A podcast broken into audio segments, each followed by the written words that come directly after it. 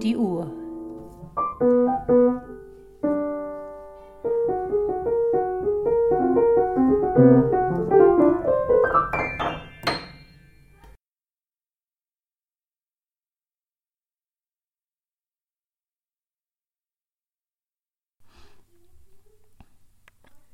Na, wie war eure Woche? Meine fing gut an, mit viel Luft nach oben und stürzte zwischendrin ab, dank Schnupfen und Erkältung und Kopfschmerzen, und so langsam gewinnt's wieder an Fahrt. Aber das Wochenende war echt nett. Wir waren hier auf einem Loppes.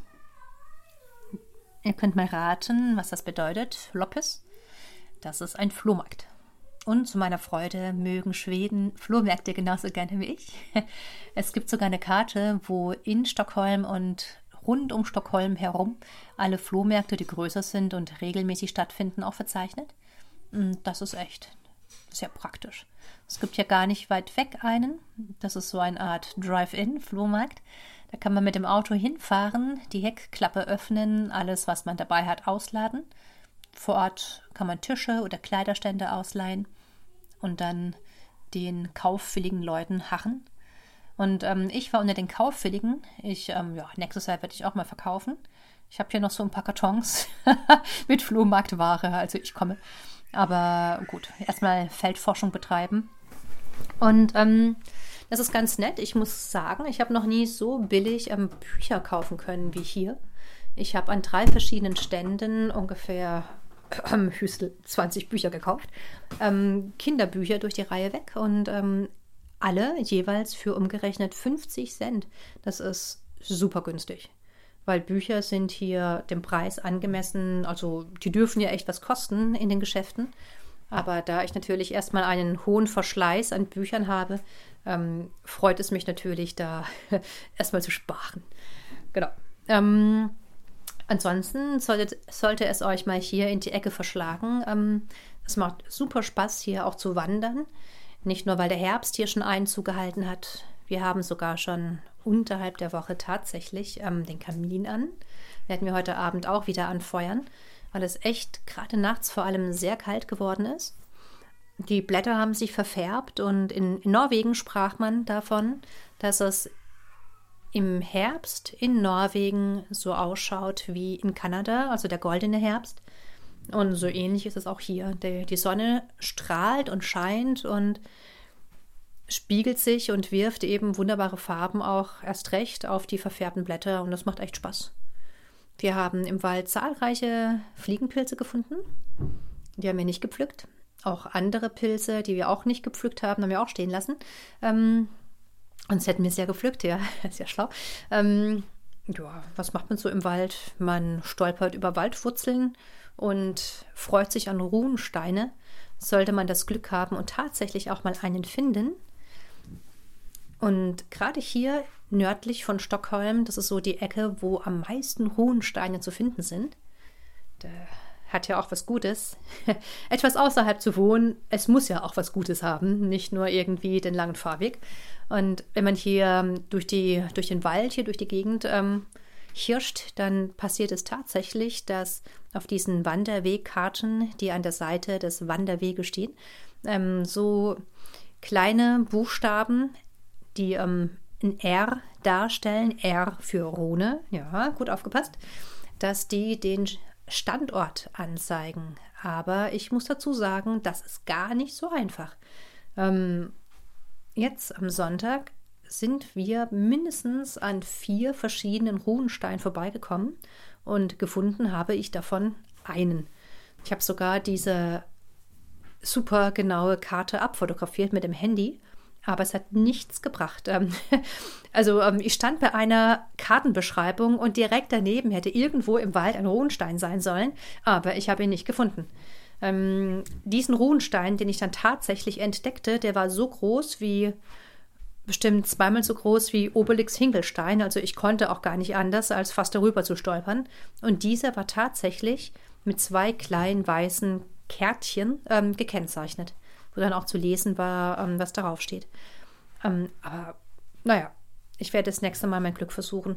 Und was ich mich auch echt gefragt habe, wie viele von diesen Runensteinen tatsächlich unentdeckt sein werden hier, weil ähm, das Moos wächst natürlich über diese Steine und überzieht die. Und wenn man nicht gezielt danach sucht oder aus Versehen eine Ecke abkratzt, da könnten da echt noch eine Menge weitere Runensteine unter dem Moos so vor sich hinschlummern.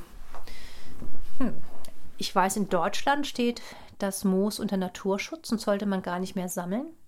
Ich muss mich mal schlau machen, wie es hier ausschaut, bevor ich noch angezeigt werde, wenn ich hier Moos von den Felsen kratze. Aber nun gut, ähm, ich wollte euch an weiterem nützlichem Wissen über Runensteine teilhaben lassen. Es gibt in Schweden gibt es 2800 Runensteine, die man halt entdeckt hat. Und ähm, insgesamt in Skandinavien 3200. Also rechnet gut. Die meisten sind in Schweden, weil nämlich dann ja nur 400 in Norwegen, Dänemark und Finnland sein werden. Hier steht auch, dass in Norwegen sind es nur 133. Ich wiederhole nochmal, 2800 Runensteine in Schweden. Das ist echt eine ganze Menge. In Deutschland gibt es tatsächlich vier. in Haitabu gefunden. Die sind jetzt in Schleswig in dem Wikingermuseum Haitabu. Sollte es euch danach gelüsten, die vier Runensteine, die ihr in Deutschland habt, anzuschauen. Wenn ihr mal hier vorbeikommt, dann könnte ich euch den einen schon mal zeigen in freier Wildbahn, den ich immerhin gefunden habe. Und ich hoffe, es werden auch bald mehr. Des Weiteren könnte man noch welche finden in Island und auf Grönland. Und es gibt Runeninschriften auf den britischen Inseln, allerdings nicht als Steine, sondern irgendwo in die Felswände gekratzt anscheinend. So, in Norwegen und Schweden gibt es die seit dem 4. Jahrhundert, in England erst seit dem 7. Jahrhundert. Und in Deutschland anscheinend erst im 9. Jahrhundert wurden die aufgestellt. Das Interessante ist, wie ich gerade schon erwähnte, dass es wirklich relativ viele Runensteine hier bei Stockholm, eben im Norden von Stockholm, dass die hier sind. Wo habe ich denn das nochmal gesehen gehabt? Äh, es gab hier eine Familie, die Information, die habe ich hier gehabt, ich bin mir ganz sicher. ähm, wie heißt die denn nochmal, die Familie? Ich komme gleich darauf nochmal. Hier, in Tebü und Valentyna sind über 30 dieser Runensteine erhalten. Es gibt in Tebü eine Kirche, da sind Runensteine auch eingebaut. Ich weiß gar nicht, ob ich das schon mal erwähnt hatte. Und ähm, dann gibt es eine Familie, die gerade hier in der Ecke sehr mächtig wurde, die Jarla Banke Familie. Die hat insgesamt 16 Runensteine hinterlassen, die man eben gefunden hat. Da ist einer dabei, der ist sehr bedeutend, weil der auf beiden Seiten behauen wurde. Hm, da gab es anscheinend so einen Weg, der eine Brücke darstellte. Hab's nicht so ganz gerafft. Unter Brücke verstehe ich eigentlich, ähm, dass darunter Wasser fließt. Aber das war anscheinend ähm, eine feste Landbrücke. Und ähm, da wurden von diesen Jalabank ähm, Stein einige aufgestellt. Dieser Brückenweg ist anscheinend unter denen, die sich mit Runenstein auskennen, sehr bekannt. Und ähm, ich habe davon jetzt zum ersten Mal gehört, aber ich bin sehr ähm, beeindruckt. okay, wollen wir uns mal gucken, was auf so einem Runenstein steht?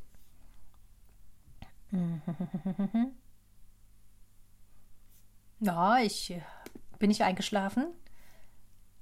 Ich gucke gerade, wo ich das hier abgespeichert habe. Gut, ähm, ich komme gleich darauf zurück. es gibt verschiedene Arten ähm, noch von Runensteine, für was sie benutzt wurden.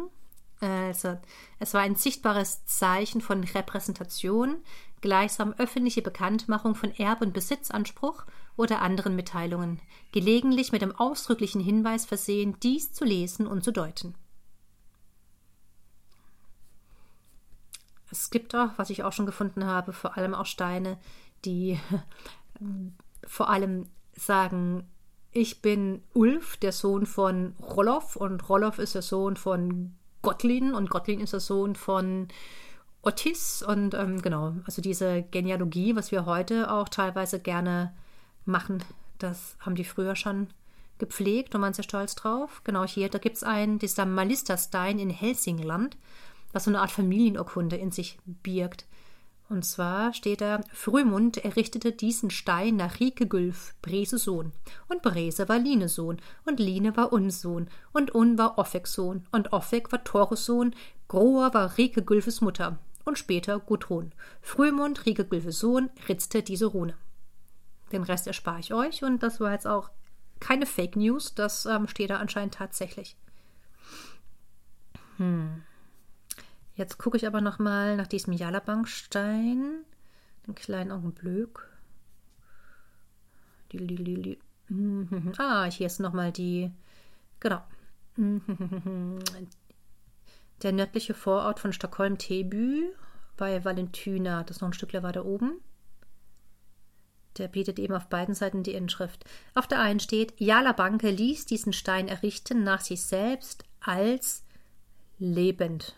Okay. Er besaß alleine ganz Tebü. Dann in Klammer Gott helfe seiner Seele. Dieses Gott helfe konnte man anscheinend nicht so richtig entziffern, da ich auch weiß, dass die Wikinger nicht nur an einen Gott äh, geglaubt haben. Wird das wahrscheinlich auch etwas anders lauten.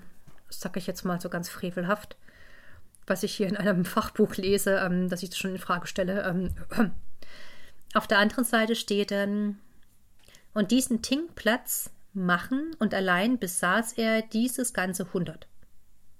Okay, wie ist das zu verstehen? Mm, es gab einen anderen Tingplatz vorher, der einem anderen Wikinger-Chef gehörte. Ähm, Jansson. Äh, ja, ist ja egal. Ich habe darüber gelesen und zwar. So, ne, ich lebe noch. Ähm, genau dieser, es gab einen ersten Tingplatz und als der Wikingerchef gestorben ist, hatte der und seine Söhne einen fetten Stein dahinstellen lassen und als Jala Banker, als der eben mächtig wurde und der Chef von allem war, hat er erstmal einen anderen Tingplatz auserkoren, damit er nicht im Schatten des ersten Steines äh, quasi ähm, Recht sprechen musste und hat daraufhin eben auch dann seinen Besitzanspruch dadurch deutlich gemacht. Jo, so viel zu Runsteine. Ich werde euch hoffentlich bald mehr erzählen können. Es soll hier irgendwo auch ähm, das erste Dorf der Wikinger irgendwo geben zum Besichtigen. Da bin ich ganz schön ja, ähm, scharf drauf. Sowas finde ich echt spannend. Zum Leidwesen meiner Familie manchmal, aber da müssen die einfach mit. Und ähm, ich hoffe, dass sie jetzt im Oktober noch geöffnet haben. Aber dazu das nächste Mal mehr. Noch in Kürze mit der Post da werde ich einfach kein Freund. Das funktioniert echt gar nicht.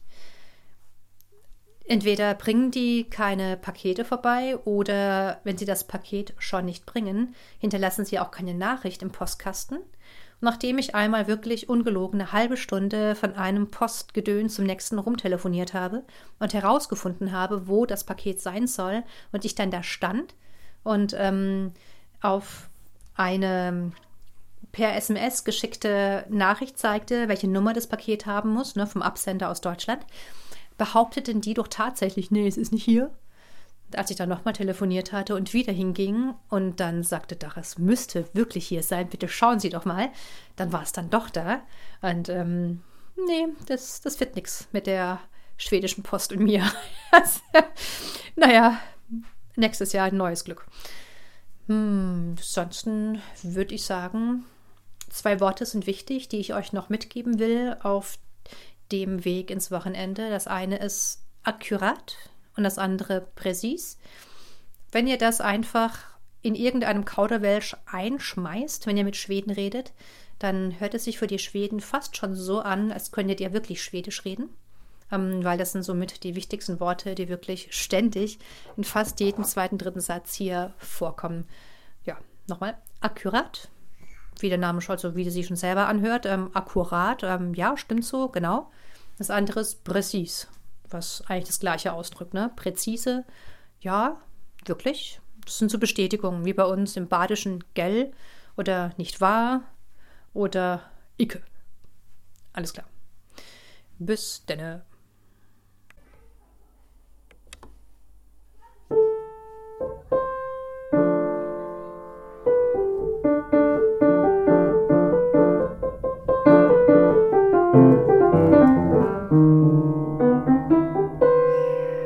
Danke fürs Lauschen.